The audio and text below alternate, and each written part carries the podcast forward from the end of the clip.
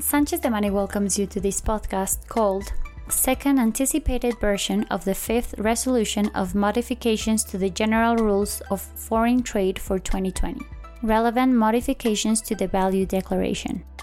We remind you that this material is only informative and cannot be considered legal advice. For more information, please contact our lawyers directly. On the 21st of May 2021, the Tax Administration Service, SAT, published on its official website the fifth resolution of amendments to the General Foreign Trade Rules for 2020. Through said resolution, the SAT preliminarily announced several amendments to various general foreign trade rules, among which the following amendments relating to the declaration of value stand out. The value declaration, along with the documentation attached to it, must be transmitted through the digital window for each foreign trade operation.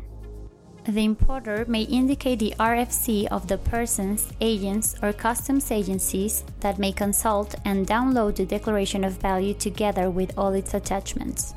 The value declaration and its attachments shall be kept by the importer as a digital document.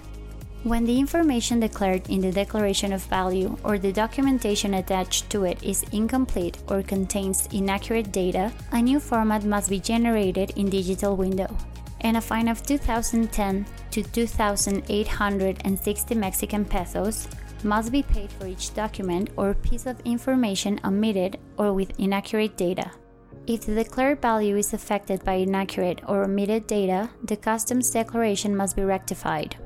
Inaccurate or omitted data may not be corrected or documentation may not be filed that has not been declared in the declaration of value when it is under customs examination determined by the automated selection mechanism or during the exercise of verification powers by the competent authority, with certain exceptions. It will not be necessary to draw up or transmit the declaration of value or its annexes through digital window when when importing goods that have been definitively exported, provided that they have not been subject to modifications abroad or more than one year has elapsed since they left the national territory, and the commercial value stated in the export declaration may be declared as a customs value.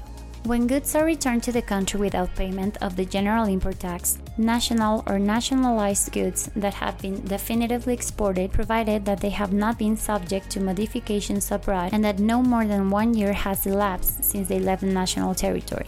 When returning goods to the national territory that have been temporarily exported under the temporary export regime to return to the country in the same state when goods are imported into the national territory under the temporary import regime.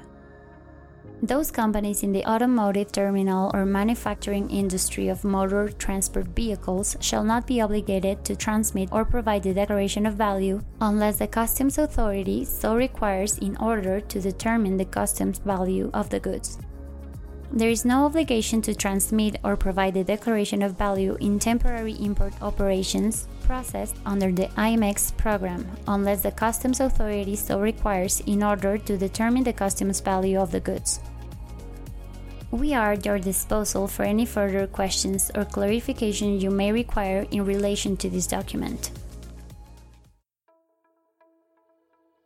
This content was prepared by Turena Ramírez Ortiz, Eduardo Sotelo Cauduro, Fernando Josué Mancilla Hinojosa, Raúl Hernández Lira, Alejandro Ferro Fong, and Paloma Palma Camacho, members of the International Trade and Customs Practice Group.